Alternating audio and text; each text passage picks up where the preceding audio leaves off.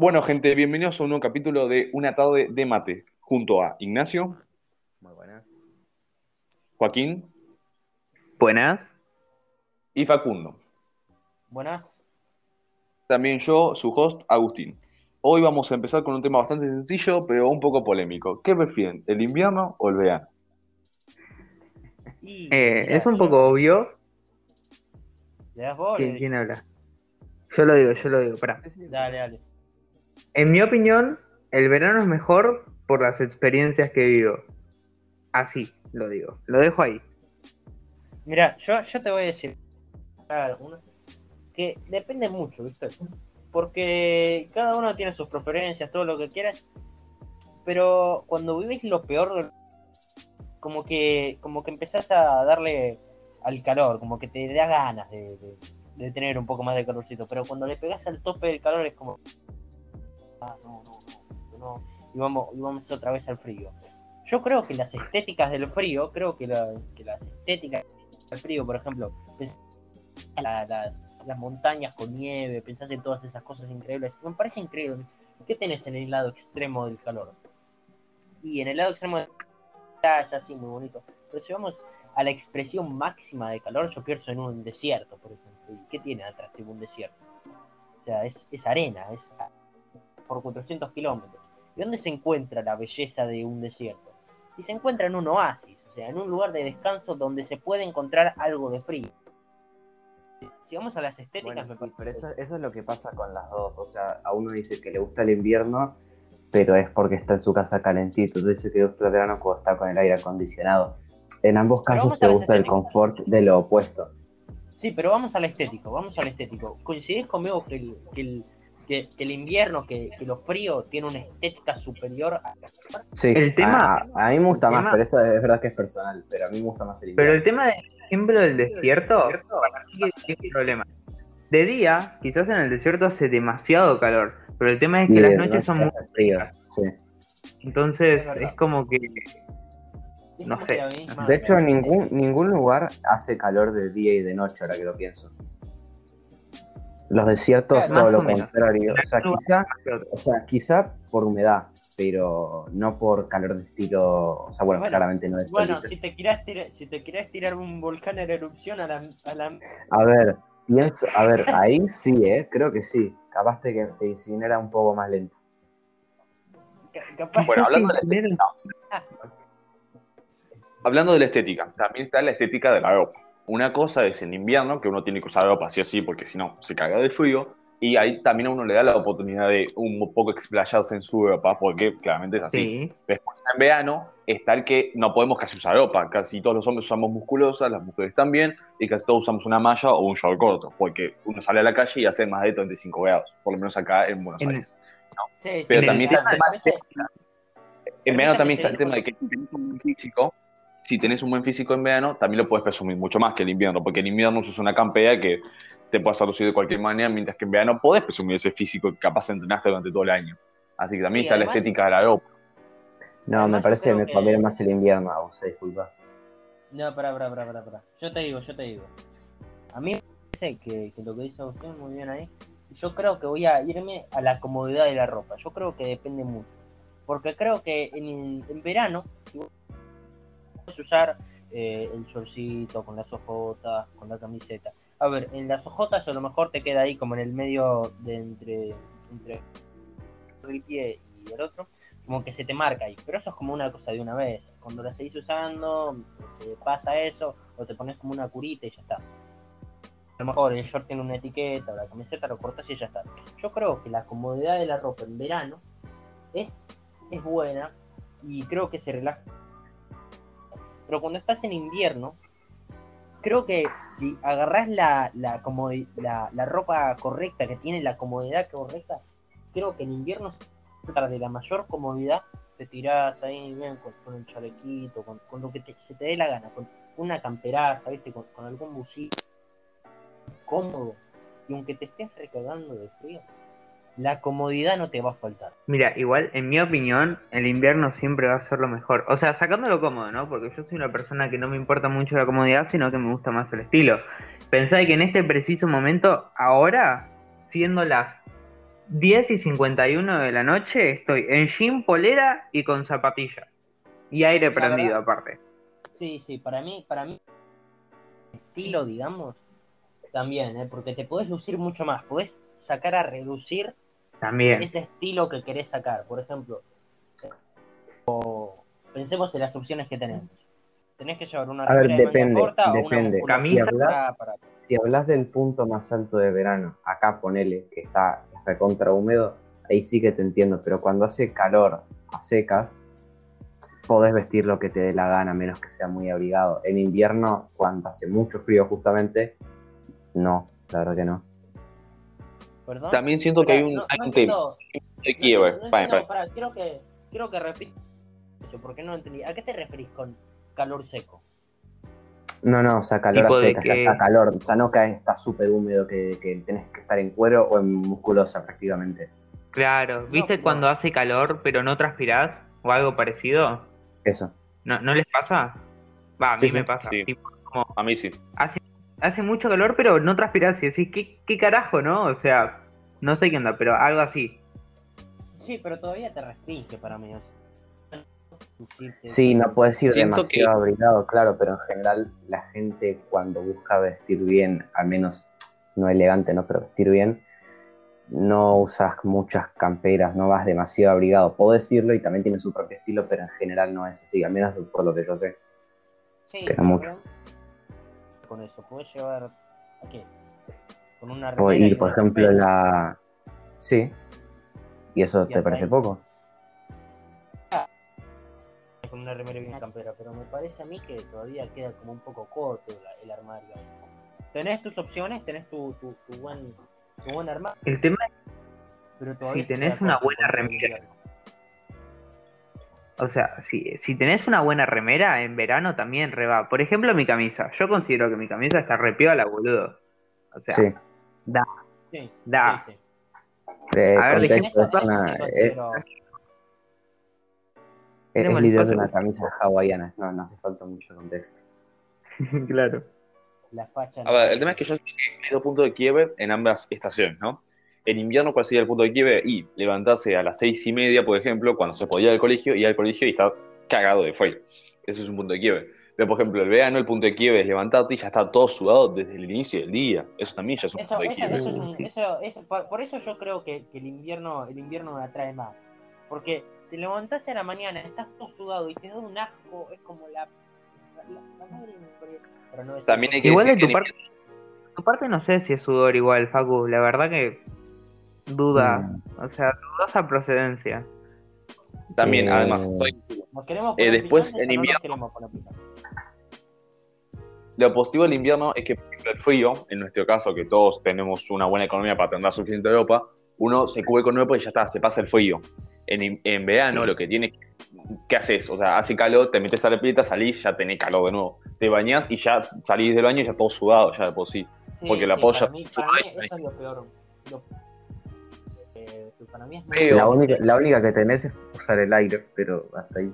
Y aparte Y bueno, llega un punto sí. en el cual tenés demasiado frío, lo apagaste al calor de no, lo que es un círculo Ojo. También hay que decir algo. Los mejores momentos del verano también son, por ejemplo, las vacaciones, los tres meses, que son tres meses Sí. entre muchas comillas, pero ¿se entiende? Una pileteada con amigos, estar en la casa de uno, ir a la plaza, eso también es hermoso. Pero también invierno Las también está. que, obvio, venir también acá en casa, estar uno solo ver una película de invierno es de lindo. En verano te sentís incómodo, te sentás y ya estás sudando por sentarte solamente, es incómodo eso también. Eh, Sí, pero también el del invierno lo lindo. El tema de lo- del invierno es la paja muscular. Te despertás y apenas te despertás dices, tengo A ver. frío, no tengo ganas de salir de la cama, estoy acurrucado, encontré la posición perfecta, estoy tapado, encontré todo, pero te tenés que levantar a apagar la alarma por la puta escuela virtual. Gracias. a ver. Pará, pará, pará, pará. Yo quiero hacer un punto. Me parece a mí que eso sí puede pasar. Pero ¿quién no ha hecho la me quedo en la cama, no tengo ganas de levantar la clase virtual desde la No, no, Obvio, no, pero yo no. tengo yo tengo la alarma en la otra punta de la, de la pieza. O sea, vi, o sea, ¿Para qué ustedes vieron tengo en otra punta? No, no, no, la tenés que tener ahí cerquita. tío. No, pero el tema es de que yo tengo Google Home. Con la, con la alarma del celu no me despierto. Y el Google Home tipo lo tengo en la otra punta de la pieza.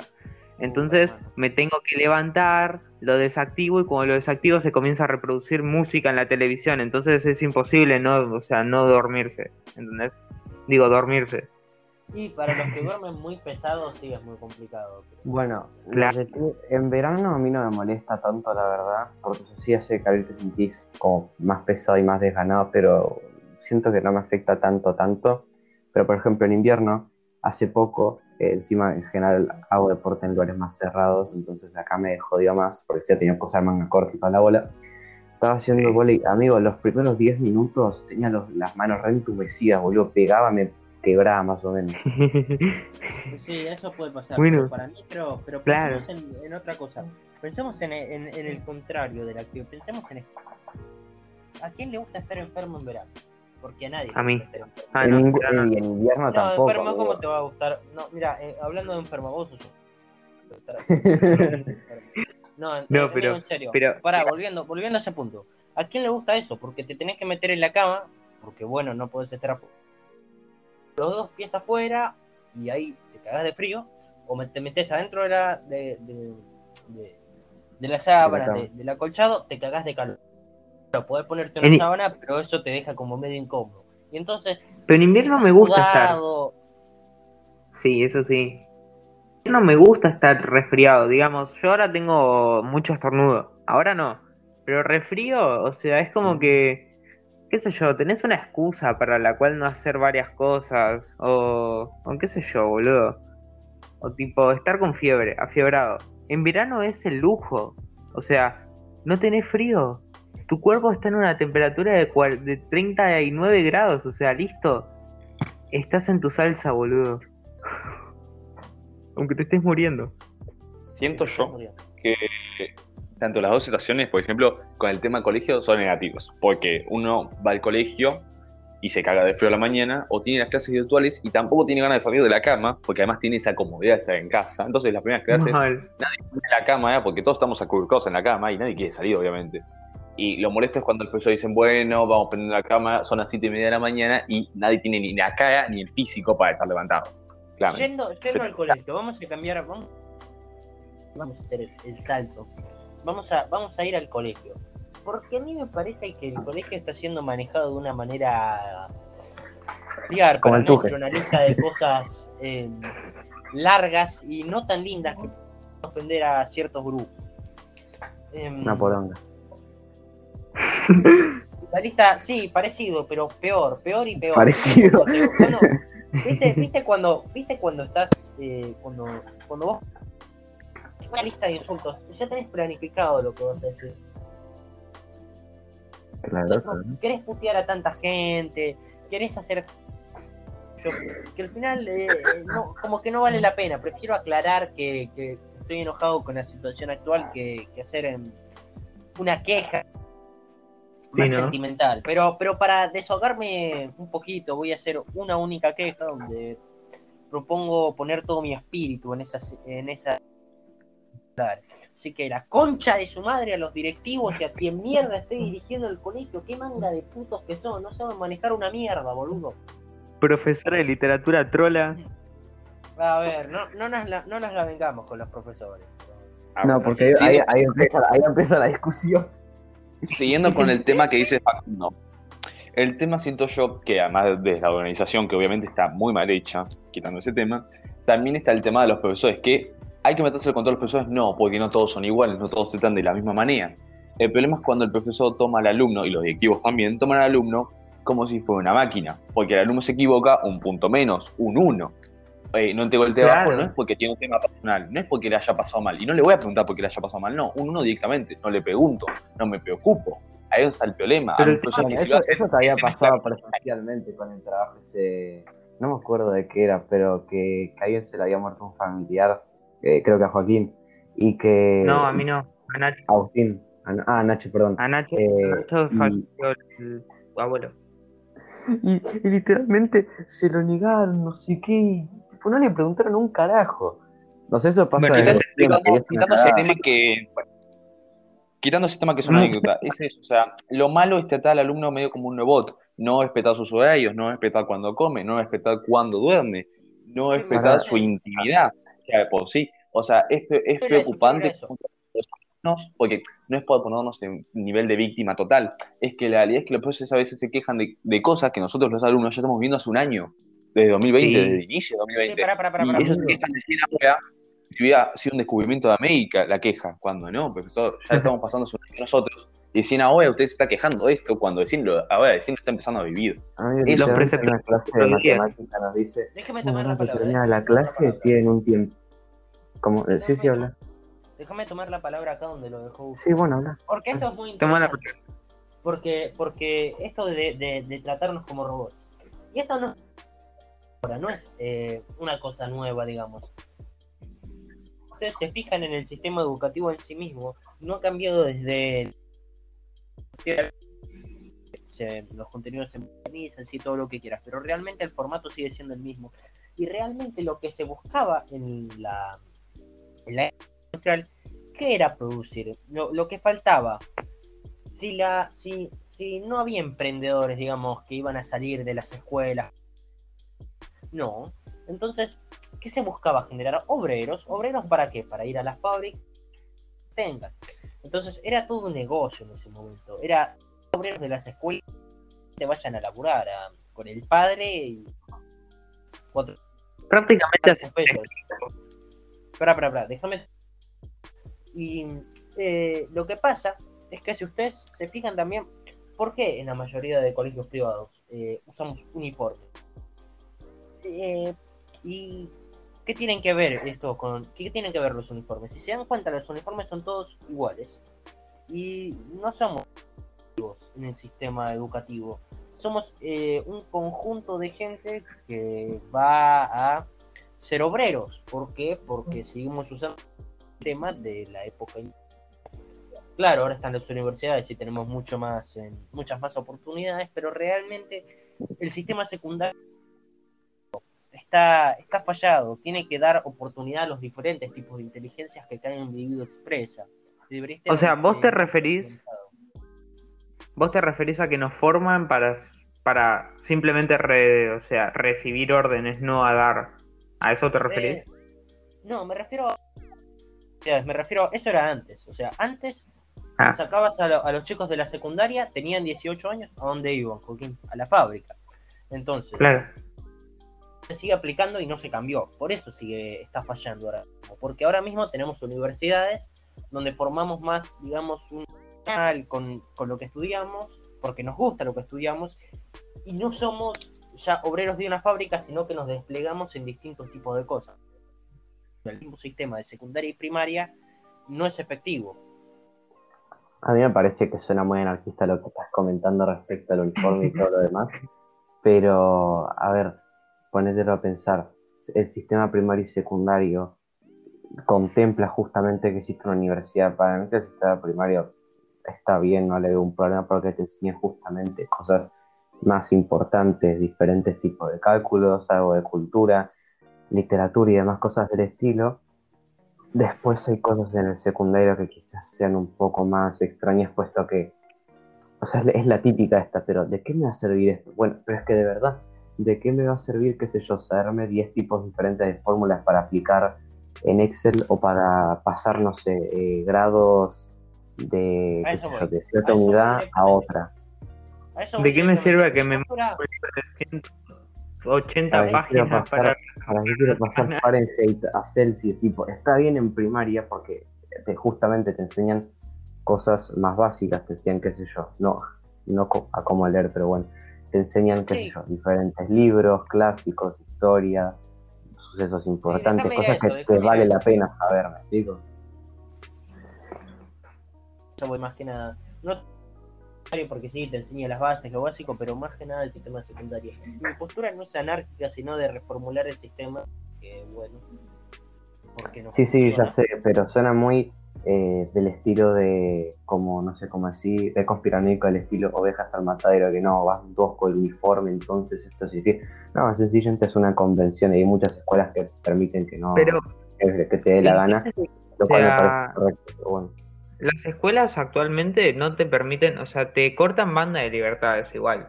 O sea, sacándolo del uniforme, el estilo de vestimenta, todo, como que te cortan eh, y te limitan cosas. Por ejemplo, pintarte Muy el pelo. tatuarte- no, sea, no, porque nuestros pibes hacen eso. O sea, no te permiten, qué sé yo, tatuarte, tener piercing. Bueno, recién ahora porque se dieron cuenta de que todos están teniendo.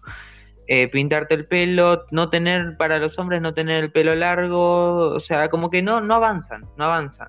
Y es como que. no, a te ver, corta- Eso está más. Eso, está más Eso, igual eso es ¿no? verdad, pero hay igual. cosas que son muy niñedades, es decir, por ejemplo, lo del pelo largo en realidad no es así, lo dicen así porque son estúpidos, en realidad es que lo tengas arreglado, no que lo tengas todo desprolijo, pero eso siempre, porque bueno, es un establecimiento, ¿viste? No es eh, tu casa.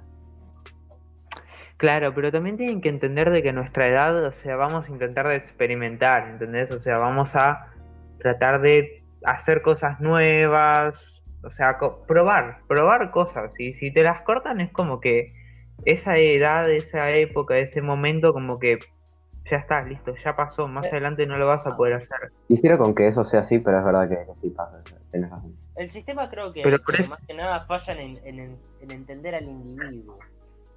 Claro. Falta de empatía Yo no pienso- y no generalización pienso- yo no muy grande. No pienso que sea así porque, qué sé yo, porque es muy complicado, porque no tengan sentimientos, que tampoco, sino más que nada por porque es caro. Sencillamente es muy caro hacer un sistema que, con- que contemple a cada persona si tenés a, no sé, 10, 20 millones a las que enseñarles algo. Claro, pero el tema, ¿sabes cuál es? Es de que los docentes se supone que están preparados como para poder empatizar con el chico. O sea, tienen un estudio, o sea, es como, es tampoco te digo, "Fua, Los hay, ponete eh, tanto. los- los hay, es que son incompetentes, pero los docentes no son, el- Pero es que el educación. tema es de que tampoco te digo son una parte. a que es que claro, o sea, claro, tampoco que fa, la resaben, pero por lo menos ponerte un poco en el lugar. Por ejemplo, literatura, profe. Podrías pasarlo por lo menos para el jueves, ni siquiera para la semana que viene, ¿no? No, no, no, no. Estamos agobiados, estamos llenos de clases, muchos trabajos prácticos, demasiadas cosas, ¿entiendes? Voy Sí. a, Entonces, como voy a tomar en ese Ah, punto no. de, de, de juego. Disculpen, ¿me dejan hablar, por favor? Sí, Sí, Sí, que hable Yo, yo quería, yo quería hacer un punto específico que, como también dice Joaquín, también es el tema de, por ejemplo, por ejemplo, poner una materia que muchos profesores dicen lo mismo, matemática, que siempre se pone en la corona de la materia más importante. O computación, muchos profesores se ponen en la corona de materia que más te va a servir para el futuro. Y puede ser bueno, porque- profesora. porque si el profesor o profesora enseña mal, esa materia ya no te sirve de nada, porque ya no vas a aprender ahí, sino que vas a aprender por tu propia forma, o sea, de, tu, ma- de, de manera independiente, ponerle viendo videos de YouTube o tomando un curso por internet, por ejemplo, eh, o directamente estudiando después de haber terminado, o directamente no estudiar porque sentís que sabes algo cuando en realidad podés no saber nada. Y no solamente al ponerte esa corona estás eh, dándole menos crédito a tus compañeros, que eso ya es lo suficientemente malo, sino que también yo siento que hay materias más importantes que matemática o computación, como psicología, ya que yo siento que es más Sí. importante saber qué, qué me pasa física y psicológicamente que lo que pasa en una ecuación que va de pizarrón a pizarrón y que no se puede aplicar en ningún momento de la vida. Y aparte que te es genera de problemas psicológicos. También siento que está mal a veces Re- re- repetí eso último, Nico. ¿Cómo? ¿Qué te que yo decía que... Ah, Joaquín.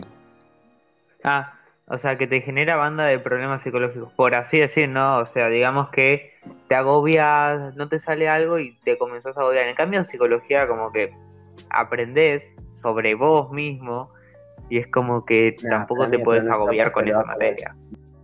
Bueno, como decía, es eso. O sea, hay materias que sirven más, a mi parecer, a la vida, y hay materias que llegan a un punto donde son tan específicas que si no estudias algo que tenga que ver específicamente con eso, justamente, ya no te sirven de nada. Matemáticas punto tan específico que no sirve mucho. Historia, te ponen fechas tan específicas de hechos tan alejados a nuestra historia y a la humanidad casi, que tampoco sirven para mucho. O sea, país No, africano bueno, ahí que se difiero. No, independizó no, no, en no, no, no, no, no. Ahí difiere un montón lo que, lo que nos están mostrando en, en, física, en historia del estilo de, qué sé yo, de las colonias en África y demás que nunca lo habíamos visto antes. Eso está re bien porque sigue siendo así a día de hoy. Me molesta Claro, pero- que, que lo digan como que es algo muy en el pasado y que no pasa hoy y que aprendimos de ello cuando no es así. El crash No, no, del 29 no. prácticamente estaría por pasar de nuevo. Nadie aprendió un carajo del holocausto. Tipo, no es tan inútil para mi historia, pero eso No, es más que nada por mi referencia. Dije que llega a un punto donde se pone tan específica como matemática. Obviamente, Nah. si uno no ve pasados, si uno no ve historia y eh, aprende los, eh, los, pa- los errores del pasado, va a cometer los mismos errores. Hay que ver lo que pasó en el, Claro. Holocau- en el Holocausto. Hay que ver lo que hicieron las para- los españoles con las colonias de América cuando recién lo descubrieron. O sea, perdón, con, con América cuando recién las descubrieron. Colonias no, me equivoqué. Hay que ver eso Claro, para o sea- justamente no cometer los errores del pasado en el futuro, en el presente. Y aparte, O sea, para- a ver, para para mí aprendemos pasó ah, 10 veces, 10 veces más acerca de racismo, eh, qué sé yo, intereses, egoísmo y cosas del estilo de lo que deberíamos aprender en, en religión. Por una La la cosa, yo tengo un conflicto con religión. Me genera cosa religión. Porque siento Es que, que- religión es una cosa muy personal como para andar enseñándola. Porque me parece que religión. Yo siento de que Es, ya es la, cambiaron es mucho. la gracia, es, la- es la gracia, es como decirte, no puede haber muchos curas porque es algo muy personal, o sea, cada cura lo hace de una manera diferente, el sermón y toda la boludez, algunos más aburridos, algunos más entretenidos. Lo mismo pasa con religión, lo que pasa es que tenés que dar algo en lugar de no dar nada. La- es ahí entraría darlo de una forma u otra. El problema es que tenés que dar algo en primer lugar. Pero yo me refiero que, que, que, que, que entiendo que quieran enseñar porque son toda la bola, ¿viste? Pero en la mayoría de casos, digo, por ejemplo, nombremos Sí, sí, los highlights. el, el, el de eh, la Virgen de los Milagros, pongámosle. Bueno, qué bonita historia, pero yo decido en qué creer, no metemos una evaluación sobre lo que yo no creo. ¿entendés a lo que Claro. Pero aparte, No no, me- solo eso, sino de que ya no sabes en qué confiar realmente. Porque te ocultaron tantas cosas. O sea, cuando sos chiquitito decís, ah, bueno, sí, todo esto es verdad. Después vas creciendo, creciendo, te enteras de cosas, violaciones, muertes, homicidios, todo, todo. Sí, Y sí, decís, sí, porque- Bueno, pero ¿Es amigo, real todo lo que o sea, me estás diciendo o simplemente es algo creado por ellos? Pero O sea- eso, es o sea, eso es para preservar la inocencia de uno, por ejemplo. O sea, si uno pudiese evitar, qué sé yo, que en jardín o que en primaria existiese el coronavirus, tipo, o sea, en ese ámbito, porque es como literalmente se tienen que comportar como si no tuviesen su edad. No podés correr, no podés jugar, quédate en tu lugar, no te pases de esta línea. O sea, es básicamente pedirles que Claro. archiven. O Sí, sea, es lo mismo. O sea, vos, sí. vos no, no te vas a poner a contarle de 2000 de- del atentado a las Torres Gemelas a un nene eh, de 6 años, ¿viste? Tipo, no, no da. Y que lo vaya tipo- aprendiendo y que eh, empiece a pensar que es una mentira, es motivo de que vos le expliques por qué hiciste esas cosas en un primer lugar. Pero el tema es que, o sea, es como que en secundaria ya, o sea, ya es momento de que te comiencen a contar cosas importantes que sucedieron. O vos te pensás que en historia nos van a contar lo que pasaba, cosas en la iglesia, cosas importantes que también vale la pena recalcar. No, no nos lo van a decir. ¿Por qué? No, Porque amigo, más vale. nos van a prohibir. No Y nos sí, contaron boludo, todas las porque, veces. porque como escuela nombre de Dios. intereses, ¿Cuánta- claramente. sí. ¿Cuántos españoles habrán matado? O sea, ¿cuántas personas habrán muerto en nombre de Dios en el transcurso de lo que estamos estudiando ahora? Amigo, ¿te Sí, pensás que vamos a ver algo siquiera sobre las cruzadas de la Inquisición? No, las bolas vamos a ver eso, yo sé, pero porque tiene sus No, intereses no. y por problemas del propio sistema educativo, ya lo sé, pero es más Claro, pero el importante tema- no ver nada. El tema es que tampoco me gusta de que, o sea, no acepten, o sea, no me gusta que no acepten cuando vos decís, che, pero acá pasó tal cosa y tal otra, o que tampoco acepten tu otro pensamiento, ¿no? O sea, como Sí, o cuando Eso mejor. eh, religión, Voy a ir con eso, voy a ir con eso. Para, para, para. Me jode Sí, sí. realmente la materia de religión. El cuestionamiento no está permitido porque nos lleva hacia algo mejor de nosotros mismos. Cuando cuestionamos cosas, vamos hacia un lugar mejor. Cuestionamos la Tierra es plana, eh, no sé. Empezamos a ver. Los griegos en el año en el año de no sé cuánto dijeron, mira, la Tierra es plana. Lo digo por estas por estas calculaciones que, que hice, ¿viste? ¿Por qué la Tierra es re- es redonda y no? Creo que calculaciones no existen, pero eh, me gusta el espíritu. Sí, sí, eh, de hecho sí existen, existen, ¿eh? Eh, Pero realmente lo que hace la materia de religión que me jode a mí mucho es cuando vos decís, uy, pero esto no me parece. Pero es como, no, no, no, no, no, vos, vos tenés que creer en esto, porque estás en nuestra escuela y vos lo vas a creer. Y te lo vas a Claro. vas a- que, que- que muchos padres, inclusive madres o familias, digamos, ahora mismo, como que la religión se vuelve una parte de familia. No se vuelve tanto algo personal, sino es como estamos creyendo en esto desde mi mamá, mis abuelos, ya que lo creían. Creyamos. Disculpe, Facu, ¿te puedo seguir tu línea? Eh, sí, dame un segundo que quiero, de que quiero ir a una cosita más y te dejo, ¿sí? Dale, dale. Más que nada, eso, el cuestionamiento me jode. Porque vos, vos no podés cuestionar su Dios, porque, bueno, porque su Dios eh, existe y es una cosa total. Y cuando vos preguntas, ¿y por qué pasado el holocausto? No. Y como que Bueno, amigo, pero a ver. A ver, pará, un momento. O sea, ahí, ahí te, te dejo. Pero Pará, para pará, mí. pero dejamos a Agus, dejamos a Agus y después vas Sí. Todos hemos escuchado esta famosa frase. No se puede hablar de dos cosas en la mesa, política ¿Por qué? Porque en Argentina tenemos grandes casos como la política de Menem con el 1-1 y lo que vino después, la política de Cristina con casos como el de Nisman o López, los famosos casos, el caso de Macri con el FMI, y después por religión tenemos las grandes religiones que hay como el budismo, el catolicismo, el judismo, la época de nazis, que justamente era una, una crítica a los judíos y ya sabemos todo lo que hicieron con ellos. Entonces es eso, o sea, la política y la, y la religión siempre fueron temas polémicos. Y ahí donde está mal, esa frase está mal, porque no puede ser que limitemos y le enseñemos a las futuras generaciones que el debatir y el criticar lo que ya está impuesto en la sociedad está mal. Y ahí es donde justamente nuestra generación entra y discute esos temas y donde está bien hablar de esos temas en la mesa, tanto familiar como con amigos, como también estaría bueno que se diga que está bueno también decir eso en el colegio. Che, profe, miren, a mí no me parece su visión por esto, esto y esto, y que el profesor te pueda responder con el mismo respeto que vos le pusiste y que el profesor no te fiche por eso. Que después siempre está el típico profesor que vos le discutís una ecuación en matemática y después te ficha. Y ahí es donde vos decís, ¿para qué mierda hablé? ¿Para qué miedo le dije al profesor que capaz que me sumaba puntos o que yo quería hablar? Si después me va a fichar. Lo mismo puede pasar en religión, lo mismo puede pasar en computación, en materias que no tienen nada que ver siquiera con la religión. Pero está ese punto, que en el colegio se tendría que dar voz al alumno y decir, che, mira, si vos querés discutir con el profesor de manera respetuosa y siempre sabiendo que él es un mayor que merece el mismo respeto que vos como alumno, perfecto. No está bien que uno no pueda dirigir la palabra al profesor por tenerle miedo o porque te tratan como menos. Profe, usted puede enseñarme por cobrar un sueldo, no es más que yo, ni yo soy más que usted por ser el que le paga, porque mi viejo le pagan su sueldo. Yo no soy más que usted, usted no es más que yo. Y ahí está también mal el colegio, porque vamos a lo anterior que ya dijimos. A los alumnos nos tratan a veces como robots, y a nos tratan mal. Donde no hay un equilibrio, donde no se trata al alumno igual que al maestro.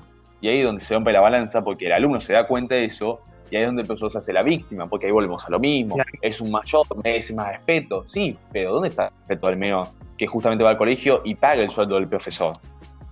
Eso, eso, El maestro una vez, una vez un caso. no. Me tocaba a mí, disculpe. Ah, perdón, perdón, perdón. Tenés razón. te- Eh, lo- sobre lo que habían dicho antes de, por ejemplo, de que no, pero yo te estoy cuestionando esto y, y por qué te enojas tanto, no sé qué.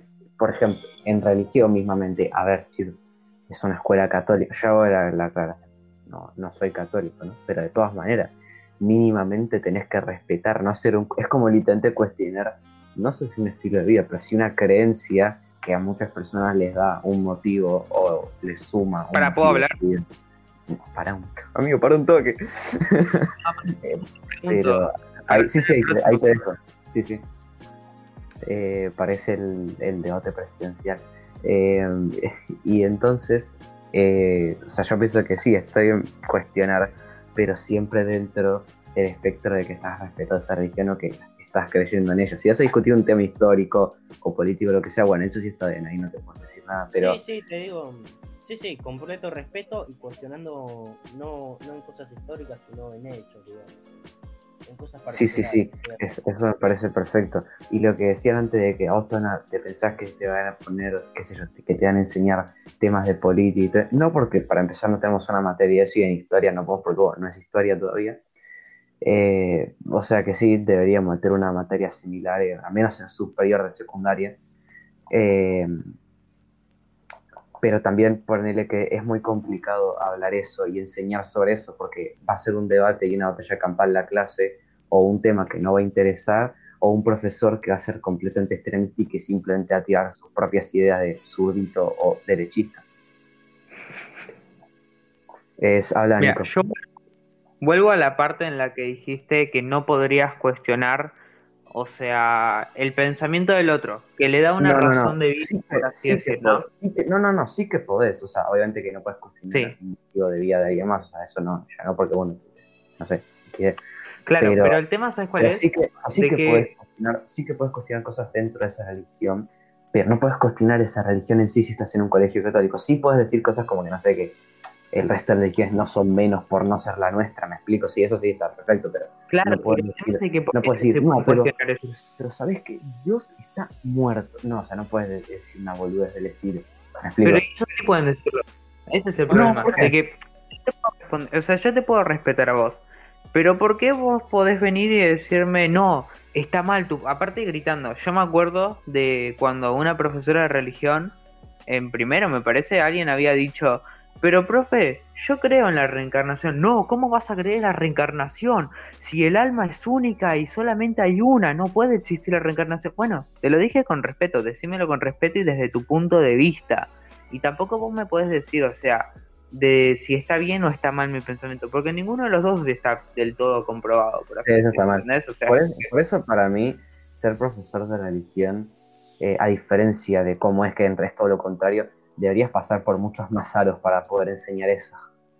Sí, Sí. o sea, imagínate que tenés que, que, por ejemplo, hablando de religión y hablando de específicamente el catolicismo, si no me equivoco, para ser eh, cardenal, eh, tenés que tener un, un posgrado en ciencias religiosas o algo parecido. Para En te- teología será.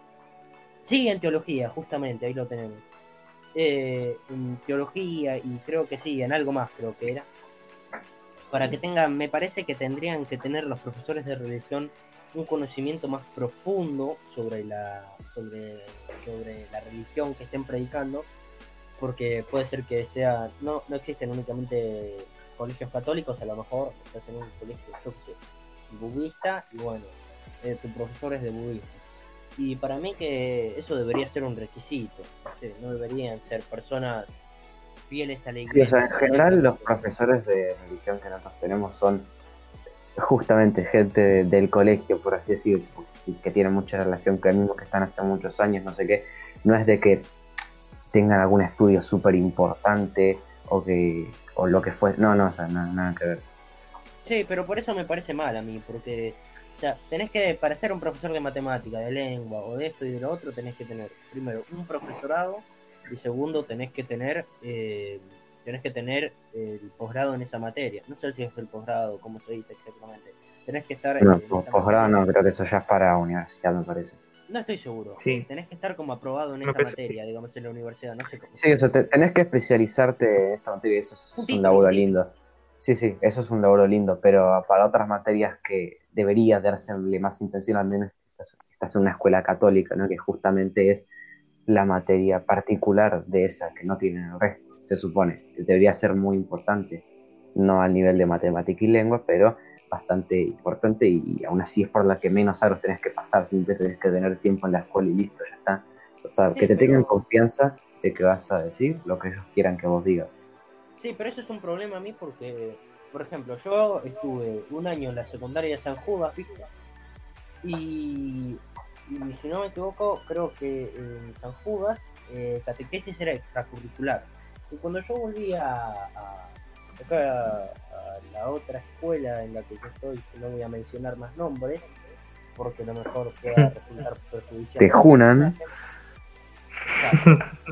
Si alguien llega a encontrar este bonito po- este bonito podcast, tal vez nos reconozcan y termine en algún lugar recóndito que no queremos. Eh, en serio, cuando yo volví a esta escuela, donde era curricular la materia, yo tuve que dar una equivalencia a, a- a- esa materia. ¿Por qué? ¿Por qué esta materia es curricular? ¿Por qué yo la tengo que dar como cualquier otra materia si se está poniendo en las manos de una persona que no es profesional? Me parece tonto que yo tenga que que yo tenga que dar catequesis como una materia curricular cuando es algo completamente de religión y es algo de la escuela. Me parece. Claro, es más pensamiento propio, no pueden decirte, no, tenés que creer en esto y tenés que quererlo, o sea, no, no. O sea, es como Eh, una que- Tuve cosa- que dar qué sé una, yo. tuve que dar una valencia. mal inculcado. Cuando, cuando vine, cuando, vi- cuando, vi- cuando vine de vuelta a esta escuela, tuve que dar una valencia por el primer año. Y yo me quedé con cara de. "What?". Claro, y aparte te cuesta porque es como no saliste aprendiendo nada. O sea, de vuelta, ¿por qué voy a aprender algo en lo que no creo? Está bien, quizás la religión te puede hacer mejor persona a vos, pero quizás a mí no me agrega ni me resta nada y prefiero no creer en nada y no dejar la vida en ninguna persona de arriba, dejarla simplemente en mis manos por ahora. Claro, Sí. o sea, hay una que cosa.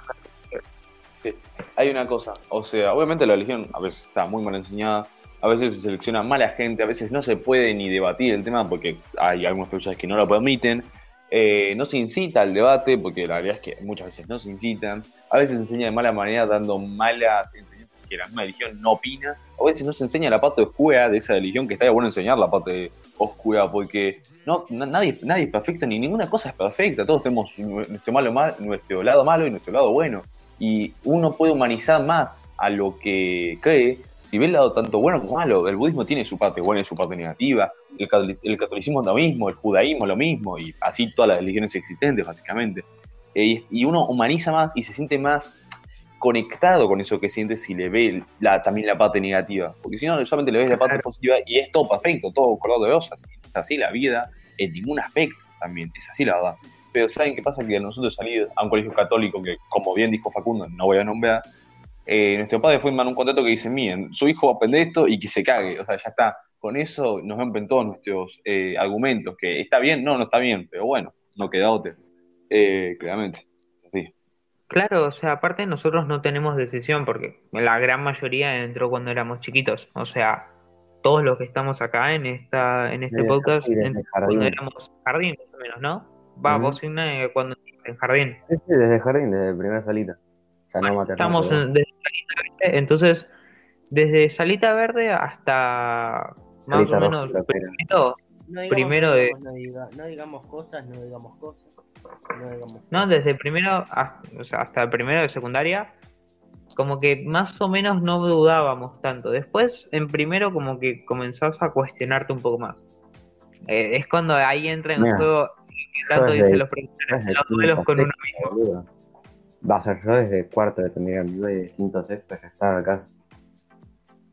No, yo no cuestionaba tanto, era bastante creyente antes. Pero después no, no tanto. Me gusta porque hicimos bastante creyentes, pero no es que fuéramos a misa todos los domingos o rezáramos toda la noche. Muy bueno. Yo simplemente nunca fui creyente, o sea, desde pequeñito que nunca, o sea, no para hacerme filosófico de pequeñito, pero como que nunca me soló el tema y como que lo ignoraba, es como que nunca me, nunca me tomé nada ese el tema de que hubiera alguien, o sea, alguien que tuviera todo el poder del mundo hiciera lo, lo que podía, lo que se le cantaba, podía hacer cualquier cosa, no me salaba nunca del tema. Ignacio más o menos en quinto sexto lo empecé a pensar y dije, la verdad que no ayuda en nada, además yo estaba pasando por un mal momento, yo decía, bueno, le voy a Claro. avanzar le besado de- Dios tres veces, como diez veces y no me cambió nada la vida tampoco. Ojo, esa es mi visión y yo también tuve No, un montón de experiencias personales. Claro, Para- pero- Yo también tuve un montón de experiencias personales que también me cambiaron mi opinión y cada uno tiene su experiencia. Hay algunos que han tomado cosas como señales que uno puede pasar desapercibidas. Entonces, la religión va más allá de la creencia de decir creo o no creo, cosas científicas. Eh, son señales de la vida que uno le da. O sea, uno, hay gente que se ha salvado un choque y lo toma como señal de Jesús, de Dios, perdón, haber salvado ese choque. Eh, hay gente que ha pasado por malas situaciones, ha besado y lo, lo ha superado de esa manera. Y así un montón de cosas. O sea, también hay gente que son cultos, bueno, eso ya es otra historia también, obviamente. Pero son- Claro. es la vida de cada uno, o sea, al fin y al cabo cada uno tiene su cabeza y cada cabeza y cada persona es un mundo completamente diferente. Así que también es así. Pero el tema es de que tampoco la religión quiere aceptar eso, de que cada persona es un mundo. Simplemente quieren decir, todos tienen que tener el mismo pensamiento, pero todos somos diferentes, ¿eh? Tampoco te puedo decir que vos no sos diferente, digo que sos igual a nosotros. Pero Claro, al fin y al cabo es como que la religión te hace ser igual a todos. O sea, no te permiten salirte un poquito de la línea. Es siempre recto. No es que hay un, o sea, hay una curvita que te hace diferente. No, todos somos iguales, pero las armas son diferentes. eh, Guarda. Pará, pará, No vayas ¿puedo, tomar la palabra ahí? Eh, puedo, amigo, hace tres horas que o sea, interrumpí a pero lo ponés como, como cosa pidiendo mi turno. Déjame una cosita chiquita que dijo Joaquín, eh, que me acabo de olvidar justamente, que bien, dale Ignacio, soy vos. perfecto.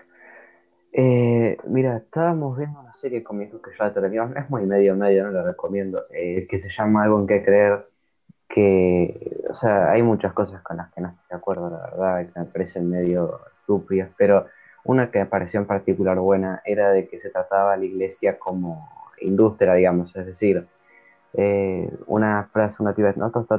nuestras iglesias, no me acuerdo cómo decía, las tratamos como un negocio y si uno de nuestros empleados está enfermo, no tiene que ir a trabajar o cosas del estilo, o que no tenemos suficientes clientes en lugar de decir que esos clientes feligreses, ponele algo así. O sea que se lo trata mucho como una empresa y que es básicamente buscar tener el mayor porcentaje de personas que creen en esto en el mundo antes que el mayor porcentaje de personas que son felices gracias a ello o que sencillamente su vida es muy diferente gracias a esa creencia, que sería el objetivo, puesto que se supone que estás profesando valores personas, ideales, eh, contención emocional y todo ese tipo de cosas que son muy buenas en el papel, pero que no es que la profesen realmente todas las personas que, bueno, dicen justamente profesar esa religión. Claro, era lo que me refería. Como, cualquier rama diferente del cristianismo, me refiero. Para, para, era, ah, sí, sí, sí, sí.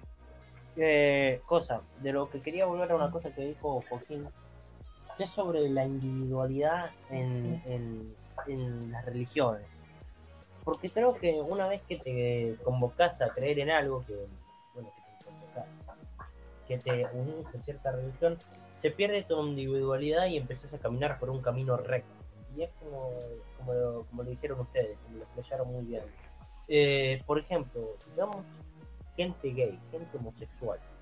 Eh, si sos católico y sos homosexual, uy, qué pena, más allá de que creas y que sigas todas las enseñanzas porque te desviaste de las creencias de Dios, de que los hombres y que las mujeres, de que Adán y Eva y el fin y el pan, qué pena, vas a, no, no, no te consideramos como un católico verdadero, digamos.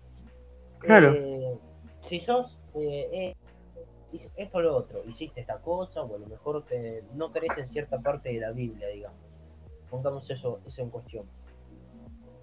Únicamente por ese rasgo viviente, eh, no sos como católico puro. Nada que ver, amigo.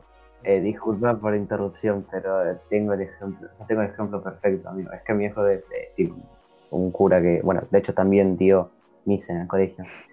Eh, un cura que es amigo de él toda la bola y cree en uno de los debates que es más digamos, complicado alrededor de la Biblia, que es básicamente de que el 99% de las cosas que están ahí no son literales, que es, lo lógico, claramente eso es lo que yo pienso que es así, porque te, por ejemplo, dice no, esto es un documento histórico, documento histórico que te dice que multiplicaron las bolas, no, no multiplicaron un carajo, precisamente compartieron, o son diferentes interpretaciones por las cuales hay debate que se hace, y el flaco es un cura lo más pancho, no es que nadie va a su iglesia y dice, no, ¿sabes qué? No sos católico. No, no, que no. O sea, no, nada que ver.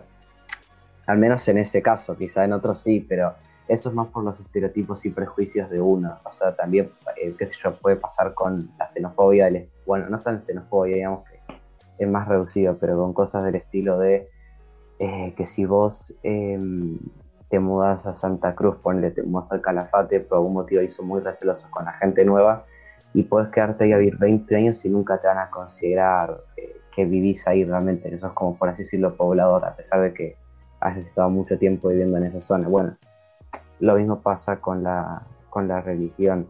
Puede ser que llegue a pasar, pero no es la, regla, al menos de lo que yo sé.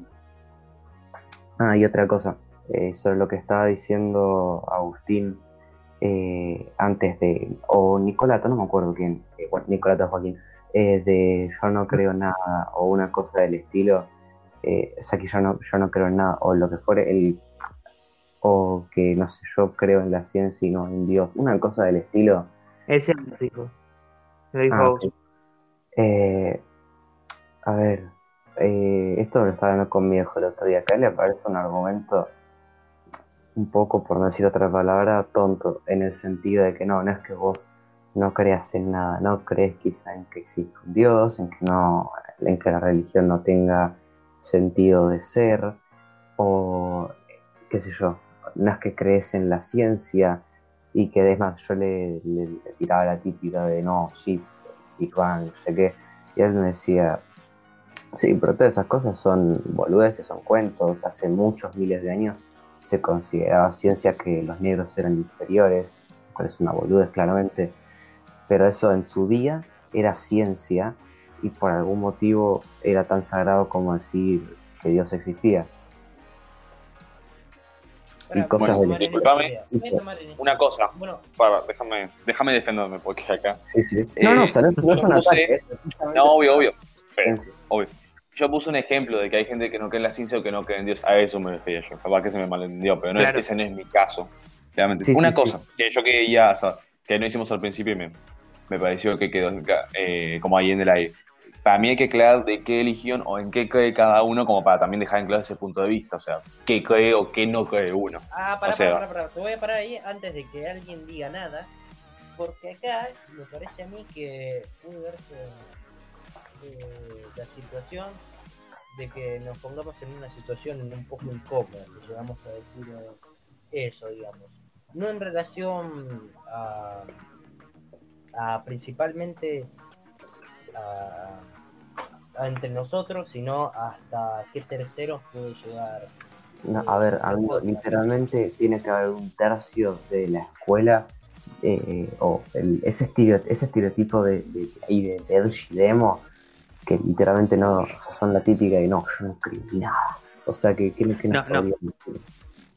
De igual forma, miren, yo no creo, o sea, no digo no creo nada, porque hay ciertos aspectos en los que sí creo. ¿Viste? En lo único, o sea, yo no soy católico, no soy religioso, y a mí me dicen, eh, eh, qué sé yo, tipo, me acuerdo una vez que mi abuela me dijo, no, pero vos ahora no crees en Jesús, pero después quizás te pasa algo y después ahí te quiero ver rezando. O Owen me lo había dicho, no me acuerdo bien quién. Pero yo a mí si me pasa algo no voy a rezarle. Nunca estuvo presente cuando era chiquito, no creo que lo vaya a estar. Y no voy a ser, o sea, creyente de un momento para beneficio mío. Yo no fui creyente, no voy a ser creyente. Tuve manifestaciones, o sea, todo esto de las apariciones, todo esto puedo ponerlo como ejemplificación. Yo, yo te, ju- aparecí te juro eso, eso, eso un día lo tenemos que hacer el tema de todo el podcast, porque eso te juro que eh, tengo un montón de dudas sobre eso que vos decís, amigo, me parece muy extraño. Y, y no, Pero no mira, como, a mí- como- aparecieron, ¿no? Pero y a mí las veces que se me aparecieron, nunca, nunca, pero nunca, ¿eh? Recé y me sigo negando, o sea, a rezar. No soy creyente, no fui creyendo y no lo veo como ayuda, o sea, es como que, qué sé yo, la vez que se me apareció algo atrás del armario, boludo, o cuando me tocaron los pies. Amigo, yo no estaba diciendo, ay Dios, por favor, ayúdame, sacame de todo esto de acá. No, intenté de comunicarme, intenté de contactarme, por así decir, y es como que intenté llevar mis medios, pero en ningún momento recé. Siento de que no es la solución, es como que eh, es como intentar de encontrar, o sea, una excusa para decir voy a rezar, ahora sí soy creyente. No, no soy creyente, no lo voy a hacer y no en un momento para beneficio mío. O sea, Ok, Yo creo- en dos segundos. Antes no, no, pero- de, de que cada uno deje su punto de opinión, claro, ¿no? De que cada uno que, en qué cree y en qué no cree, ¿no? Eh, creo que ahí, cuando ya terminó este episodio, porque ya llevamos más de una hora de grabación y no queremos que el podcast dure tanto, claramente. Así que cuando ya cada uno haya dejado su tema en claro, como ahora va a ser Ignacio, como ya íbamos terminando el capítulo. Ignacio, continúa. yo creo, yo creo que me gustan mucho los ñoquis, loco, la verdad. Una No, los ñoquis son una locura, sí, los ñoquis son increíbles. criado por 29, Jesucristo, pa, eso sí. La ¿Los verdad que- 29? Uh, rico. el centavito abajo de- del plato, una costumbre bien, bien, bien, argentina, bien de nuestro país. Ahí. Pero es de Tano. Esa, ese, esa costumbre es de Tano, o es argentina. No, es Argentina, ¿qué decís, hermano? Pensé que era de Tano. No, Vende No, pan, no. No, no, no, no, no, es uruguayo. Bueno, amigo, no tengo ninguna costumbre.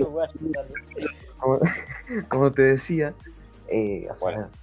no, no creo en la religión, tampoco en Dios, pero entiendo que la gente que cree no es, eh, o sea, que la gente, yo pienso que la gente que no cree o que tiene muchas dudas sobre algo, por ejemplo, un amigo nuestro que es particularmente ateo, eh, pienso que toman demasiado literal las cosas, no es que hay un flaco ahí arriba que te está mirando y que te está protegiendo. No, o sea, técnicamente el propio mensaje, no sé, Dios sos vos, Dios somos todos, es básicamente que justamente eh, Dios somos todas las personas y el que te venga a decir, no, es que Dios nos pone a prueba, es un pelotudo, o sea, no es así.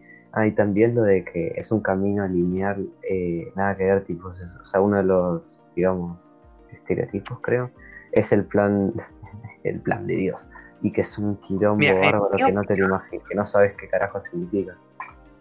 Y por, bueno, y por eso mismo no existe tal cosa como las señales ni nada de eso. Es que Si te chocan y no te moriste, no es una señal, es que estabas con el cinturón de seguridad. Alguien puede tomar eso primero. Alguien puede tomar eso como una señal. Segundo, no insultemos a ningún tipo de religión ni creencia, exceptando que es algo como el nazismo, que ahí sí afecta un serio, claramente. No, ¿cómo? cómo? Eh, No, yo no sabía eso, ¿eh? Le afectó a Igna. Después, Perdónate, sigamos con la creencia de Facundo, si es que la quiere decir. Eh, no voy a hablar de mi creencia ni, ni nadie más, porque prefiero mantenerme en ese estatus de, de no creencia. Eh, bueno, no voy a dejar en claro ninguna cosa en relación a mi persona, pero supongo que las personas que van a escuchar este podcast, si es que lo van a escuchar, saben de alguna manera eh, lo que creo, entonces eh, quiero que lo mantengan, digamos, en un secreto eh, y que lo mantengan y que este podcast, por favor, no lo compartan con mucha gente. Sé que se supone que tengo que decirlo puesto, compártalo con mucha gente. Eh, ¿qué estás diciendo? Sí, com- compartirlo con mucha gente. Que Me está sacando fama. cualquier- que llegue a cualquier Sí. cargo del gobierno. Me da igual si nos hacen desaparecer por opiniones políticas muy controversiales. Bueno, eh, digamos, compártalo con quien quiera, no importa. Yo voy a decir que, que, bueno, que en relación a la gente que cree, la- yo creo que cualquiera puede creer lo que se le dé la gana, mientras no moleste al otro, yo no tengo un problema con tus creencias, pero me voy a quejar de un grupo religioso en particular, y no lo voy a hacer desde una manera de, de odio, sino de una manera de crítica constructiva. Y digo que cualquier Obvio. persona de esta religión me vaya a escuchar porque son muy cerrados. Ah, voy a hablar de una religión en particular, eh, que voy a hacer una pequeña crítica constructiva. No lo hago desde lo destructivo, por favor, no me, no me digan nombres de ciertos grupos religiosos que actuaron durante, perdón, cre- de creencias y aspiraciones militares de la Segunda Guerra Mundial malas, para no decir nombres.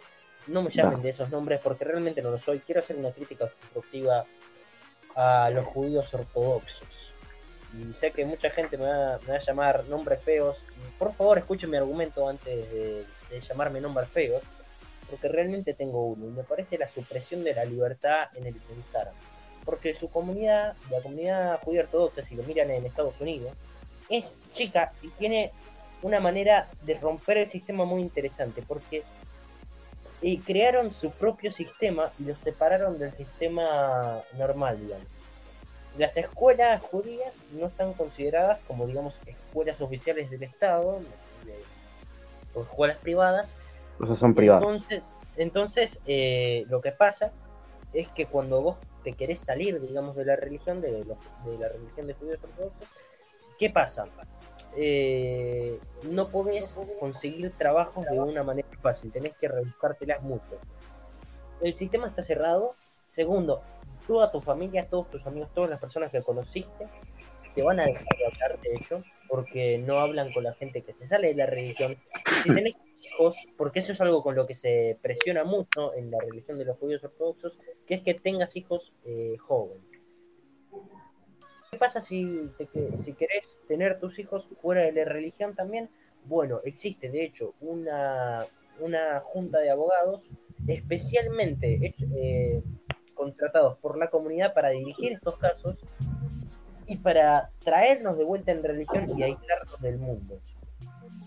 Eh, esta es una crítica a qué tan poco pensamiento dejan y cómo realmente eh, no dejan a los individuos salirse de su religión, sino que los mantienen de alguna manera oprimidos mentalmente. Y sé que la religión de los judíos ortodoxos fueron muy maltratados durante la Segunda Guerra Mundial, hicieron atrocidades que son completamente atroces en contra de ellos, pero me parece a mí que si mataron a tu hermano, vos no podés ir a matar al hermano de alguien, de esa persona que te mató el hermano. No podés eh, eh, eh, hacer que otras personas paguen por lo que muy malas personas hicieron. Entiendo que quieras reconstruir tu religión, entiendo mucho eso, pero, pero no podemos, no, no podemos hacer esto. A ver, Oprimir a las yo- generaciones más jóvenes de esta manera, me parece, me parece una manera muy fea. yo quiero pensar una cosa de que eso eh, desde un principio no fue así, porque bueno, casualmente como estamos leyendo, bueno, yo había leído, pero bueno, o sea, igual, como estamos leyendo el diario Ana Frank, eh, bueno, en, en esa época claramente te das cuenta de que así no era, o sea, no es que era un círculo de religión, de- no, porque claramente había No, más del doble de los ortodoxos. que hay No, ahora. no, no, no, no, no. Para, para, para, para. Sí, sí, La, la son- familia, la, la familia Frank era ortodoxa, al menos decía que eran judíos de pura cepa, así entiendo que es ortodoxa. Quería terminar eh, esta pequeña idea de los judíos ortodoxos con una recomendación en Netflix, un documental que se llama One of Us. Y ahí te muestran eh, lo que pasa con la gente que se sale de, de la religión. Y pasa de hecho que en uno de los casos la, la comunidad están... es- es- tienen como su propia ley, son como su propio mundo. Y me parece realmente... Me parece realmente algo atroz. Eh, miren el documental y después díganme lo que opinan ustedes. Agustín, te dejo la palabra para que termines, para que termines este podcast, para que termines tus ideas y nos veremos otra- en cualquier día que hagamos otro episodio del podcast. Muchas gracias. Bueno, eh, mi idea sobre la religión es que, sinceramente, eh, le he besado a Dios. Eh, he pasado momentos muy oscuros en mi vida en el cual le he besado y nunca ha estado para mí. Sinceramente, he tenido experiencias las cuales me han demostrado que nunca estaba a mi lado o nunca me han apoyado. Eh, es mi experiencia, mi, mi momento, mi vida, con mis situaciones que yo he vivido que no me ha demostrado nada de su parte. Eh, y aunque no soy creyente de ninguna religión en específico, soy un poco, ¿cómo decirlo? Eh, no sé cómo explicarlo, pero aunque no sea creyente, soy un poco, eh, o sea, si tuviera que haber una balanza entre otras religiones y esta, que es el budismo, mi balance iría un poco más hacia el budismo, ya que aunque no soy creyente, sí soy, ¿cómo decirlo? Hay Eh, ciertas. Claro, hay ciertas cosas con las cuales sí apoyo y sí, sí doy fe que me han pasado y que me han ayudado sobre el budismo, pero tampoco soy creyente to- totalmente. Eh, pero es eso simplemente. o yo soy, no, no soy ni budista ni católico, justamente el catolicismo nunca me ha terminado de cerrar como, di- como dije antes, pero el budismo es el que más me termina de cerrar entre todas las religiones que, de las cuales me he informado. Obviamente no, no sé todas las religiones del mundo, obvio, pero sobre las que me he informado, la que más todo es el budismo, aunque obviamente hay unas actitudes o momentos históricos en los cuales el budismo eh, para mí no tiene ningún tipo de razón, pero eh, la mayoría de su historia me, me ha demostrado que sí, ¿no? Por así decirlo. Pero justamente es eso, siento que ninguna, exceptuando, como dice Facu, eh, el momento extremo de esa religión, cuando ya, ya, ya, ya se un extremo y no es cuestión de decir, toma, elegí, crees, no crees, no hay ningún problema, no, o crees o te pasa tal cosa extrema. Ahí está el problema, justamente en esas comunidades tan sagradas y tan aisladas del mundo, o el obvio caso de los nazis en, en la Segunda Guerra Mundial. Eh, entonces ya llega a un punto donde es, un tema polémico, como decía antes, de que dos cosas no se hablan en la escena, eh, sino que es, es experiencia de cada uno y no, no es de ninguna manera criticable. Además, también es un, súper capaz, súper ignorante lo que digo, pero es un libro donde un chabón convierte agua en vino y camina sobre el agua, las serpientes hablan, o sea, y es un libro que miles de años también. Entonces tampoco se puede tomar con tanta fe. Además, los testigos que supuestamente vieron lo que hizo Jesús son contados y además no se sabe si en realidad vieron o tranquilamente lo pudieron haber, inventado. Son específicos en una parte muy específica del mundo. Son cosas que tranquilamente uno puede tomar por los pelos, como no también, obviamente es así, eh, según cada uno. Pero más que criticable una religión, siento que es debatible y cuando la gente cree mucho en algo, siento que cualquier, eh, cualquier eh, comentario eh, constructivo se lo toma como una crítica, y ahí es donde ya empieza el debate de mala manera, se tratan de malas formas, y ahí ya donde... Depende de la persona.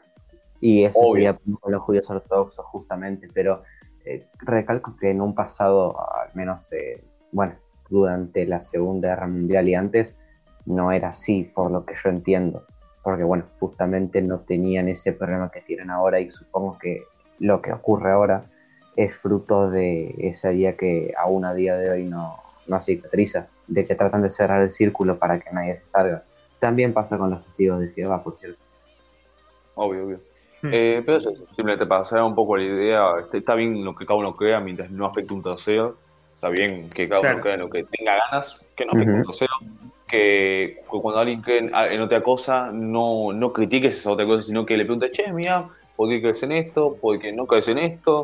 Pero de una forma respetuosa, siempre con el respeto, con la diálogo y con el debate, sin discusión y sin ir de vuelta de insultos, claramente. Y sin decir, no, vos sos un fumeta porque esto, no, vos sos tal cosa porque esto. Está bien hacer un chiste con alguien de confianza, eso sí está bien porque los chistes son chistes y se hacen en confianza. Pero a un extraño o de manera crítica tampoco se puede ser tu argumento. O sea, no, vos sos un fumeta, podés. Ese es tu argumento contra mi religión, déjame joder. O sea, Claro. es así. Entonces, nada, para ya sea ese podcast, cada uno dio, dimos sus, eh, dio sus ideas, hablamos de diversos temas, como el verano, el invierno, la educación. Eh, Y terminamos en la religión, no sé cómo carajos. sí, pasamos muy bien, ¿eh? La verdad que sí. Pero bueno, espero que les haya gustado este primer capítulo de Una tarde tomando mate. Estamos grabando de noche, pero bueno, eh, la verdad hace un poco. Así que nada, esperemos que lo hayan disfrutado, que les haya gustado. No, no queremos eh, ser cancelados en Twitter, aviso. Así que No, nada, no Nadie. espero que les guste y que nos acompañen claramente en el próximo episodio, que solamente sea la semana que viene o esta semana, según cuánta inspiración tengamos. Y bueno, nos vemos hasta la próxima. Eh, chao. Chao, chao.